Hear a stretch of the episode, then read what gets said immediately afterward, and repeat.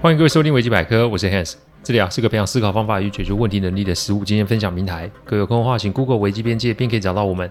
里面有大量实际操作的个案分析，也有面对问题心态养成的心法，可以让各位累积处理问题的知识与能力。当然，真有问题无法处理，也欢迎各位与我们联络，我们提供顾问式的服务。维基百科分享的每个个案，都是经由向案件当事人或客户取得同意及书面授权后才开始制作。我的每个个案呢、啊，都会先用文字档打好，再进行录制。录完后，交由案件当事人及客户听过，在他们觉得没有问题之后，再交由后制并上架。这是我们音频制作的程序。希望各位在分享维基百科之余，也可以向身边人说明制作过程，好让他们可以安心。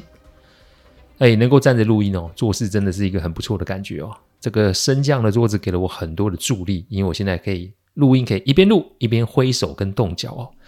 希望这个改变啊，可以让自己有更多的产出哦与可能性。未来还是请各位多多指教。小丽的这个音频啊，其实是小众市场啊，所以有问题的都欢迎来这里发问讨论。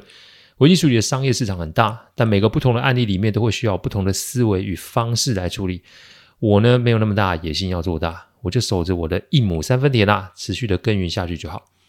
一直做下去是我的承诺，一直分享下去也是我的愿望。这是我为自己人生设定的目标，也希望各位早日可以找到自己人生的方向。讲到人生方向啊，最近有位听众 Dora 的问题，他的问题是觉得自己很迷惘，不清楚自己的兴趣是什么，而兴趣呢跟自己的专长又不太一样，不知道怎么询问，不知道怎么寻找，问我有没有什么建议哦。我记得以前啊有提过，我很爱看中国的盗墓小说，不论是《鬼吹灯》还是《盗墓笔记》，或是相关的，都被我看了个遍哦。里面有一段是这么说的：万物都是相生相克的，在毒蛇猛兽出现的地方，旁边都会有解药。如果用这个逻辑套在这个问题上面，可能是类似的方法。中国人有一句话：“船到桥头自然直”嘛。我们现在所处的环境有其一定的道理，所以解法通常就在我们的身边。哎，Hans，你讲的轻巧嘛？你这等同干话嘛？嗯。我可以尊重大家这种想法，但我只能从我自己及我们处理案子的经验给予一定程度的建议。因为怎么找到人生方向这种事情，通常是当事人你自己的责任。Hans 现在讲的话有点离谱了吧？好，我这么说好了，人生的解法其实最大的实力者就是当事人，也就是你自己本人。你要做的就是盘点出你的资源有多少，因为有多少的资源就做多少的事。这里讲的资源包含时间、金钱、健康等等。我们人在世上每天二十四小时，所以时间上的配置就会有你有让你有不同的方向，取决于你现在多想改变，然后你要花多少时间去思考及准备。在这个答案还没出现之前，你的想就只是个想，也是个空想。如果要行动，那我欢迎哦，他下一步的询问。所以重新的调整现在的作息啊，其实就可以让你自己有不同的想法与准备。所以，多啊，你如果准备好。先调整目前的作息，让自己有时间可以单独的思考与沉淀，这才是个开始。其实说实在话，我的人生啊，空白了也大概十几年以上，那种脚踏不到地，而且不知道自己要做什么的感觉，我有深刻的体验。那是一条看不到尽头的路啊，但也就是空白，才让我踏上了现在这条人生的道路。所以每个人的人生啊，不尽相同，所以此时的不顺，那就是个提醒，提醒我们该换个方法。与你分享，想要有更多的资讯。调整好自己的作息，我等着你来找我。在我们这个行业里面，没有速成这件事情，一切都得靠现实世界的累积。这也许大家听得都老生常谈，但能站在台上人或是山顶上的人，哪个人不是从山脚下开始的？含着金汤匙那是少数人，我们都是普通人，所以我们得实际点。人生这件事不是单靠书本、课本知识就可以完全的理解，我们得要去沉浸，得要去体会。得要去面对，甚至是受挫，我们才会有解。讲完这个啊，我们回到案子上。在听完了、啊、这个我讲了两个症候群之后，阿金的股价让我知道我可能触及到他的点，所以我问阿金说：“哎，你不介意的话，要不要讲讲你自己的想法？”阿金说：“他当初创业真的是从头开始，他的太太跟着他一步一步走到今天的这个地方。一开始啊，四个人集资做，但就像前面说的一样吗？呃。”长时间的不顺利会让我们产生自我质疑，所以面对每个创业伙伴的离开，阿金都是咬牙把他们的股份给买下来。三年前啊，公司开始有进账之后，之前的伙伴竟然对阿金提告，说阿金当初是恶意的逼退他们，他们要求返还当初买下的股份。而当初啊，也真的不懂法律，所以呢，很多的书面工作都没有做足，官司到现在还在进行着。看着以往的伙伴，现在竟成了仇人，他真的不知道什么是真，什么是假。所以我想，如果这一次张总，张总就我客户啊，给了这个机会给我，而他们又继续的无度的索求，我和妻子的生活真的不知道怎么下去了。有钱是好事啊，但钱多了引来的又是一堆让我无法面对的问题。我真的不知道这么做是好还是不好。哦，所以如果我可以解决了你这个问题，你是不是就可以接下我客户的订单？这要怎么解决？律师都说要时间了，短时间之内没有办法处理好吗？那我想说，可以的话，我就把他们的股份还给他们就好了，省得每天都在过这种纠结的生活。我心里面好多个为什么，但就是没有答案。你觉得你可以给我答案吗？解决问题啊，做法有很重要，没错。但在做法之前，你要有观念的建立。我今天哦，不说是非，但我只做几个建议与提醒。大哥，你可以参考一下。以下是我给阿金的几个建议，但这个建议之前，我有一段话要提醒大家。吃饭要付钱，我想这个道理不会没人懂哈。所以世上的事情啊，都是有代价的，大家应该也可以理解。所以不是因为啊，你变得有钱，你要付出代价。今天就算你穷到快被鬼抓去了，也是一样付出代价，因为你得要为你想要的东西付出代价。下决定之前，给自己一定的时间去考量。每个人的思考逻辑路径都不一样，我们没有必要成为别人。我们可以参考他人的经验，但请记得不要照单全收，因为眼下你一定有你自己的生活领域、生活经验、生活方式，不见得好，但那就是你啊，所以给自己时间去考量，一定会有路径出现的。好，以下我给阿金的建议有四点。第一点，会赚钱一分是幸运，九分是实力啊。阿金，你为什么会在这里？就事实上来说，是因为你的实力。那每年来我客户公司想要谈合作的供应商超过百家，哎，老实说，每一家的实力甚至是账面数字都比你好看啊。说白一点，简报都会比你会做。但你为什么会坐在这里？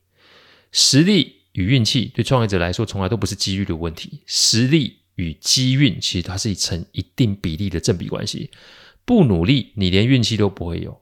很多人常会说，Hans，我们常会看到啊，很多成功人士的书籍或是文章里面写到他们是突然的神来一笔，就爬上了人生巅峰。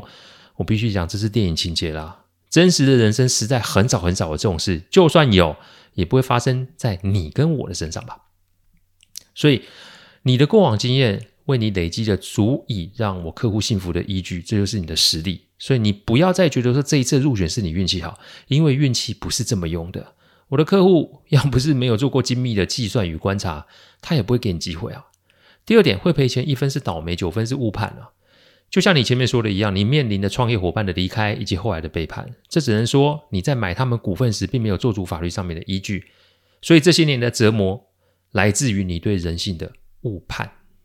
你觉得伙伴不会回来找你要钱，你觉得伙伴不会互相伤害背叛，但说穿了，如果你把这个事情放在你的工作内容的时候，你会在没有合约的状况之下跟客户就这样子的签约吗？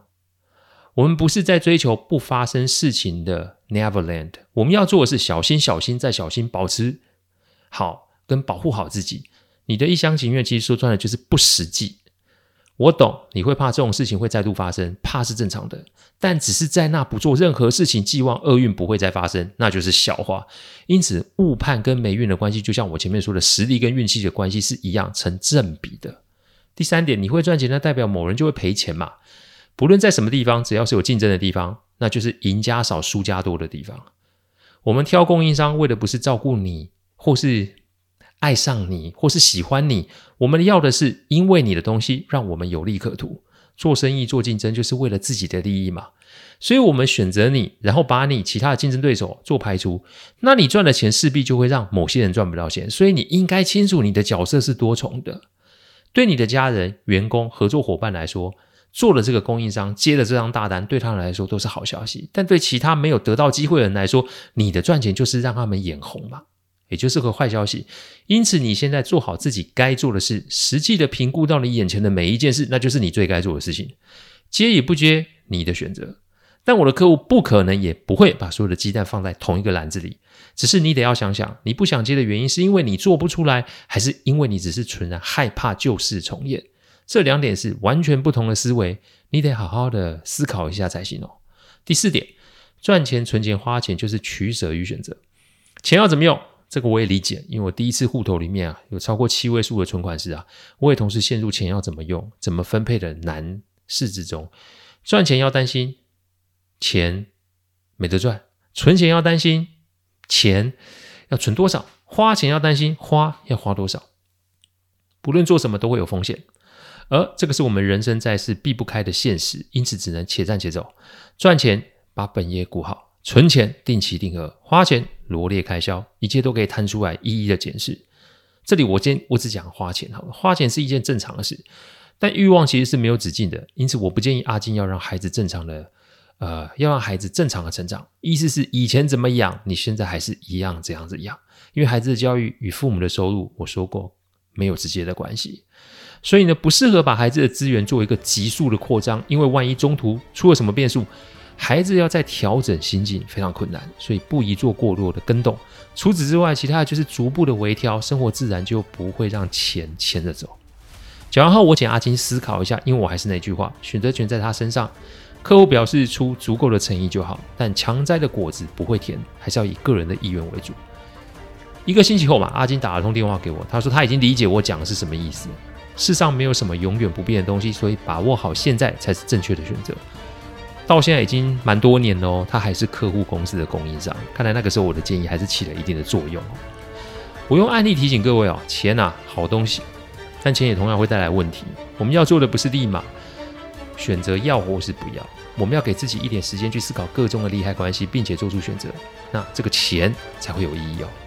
感谢各位聆听，听完之后，如果任何意见及问题，请上网站危机编辑留言。我们每周都会有新的主题分享，各位有任何想听的主题，也都可以让我们知道。再次感谢大家，我们下次再见，拜拜。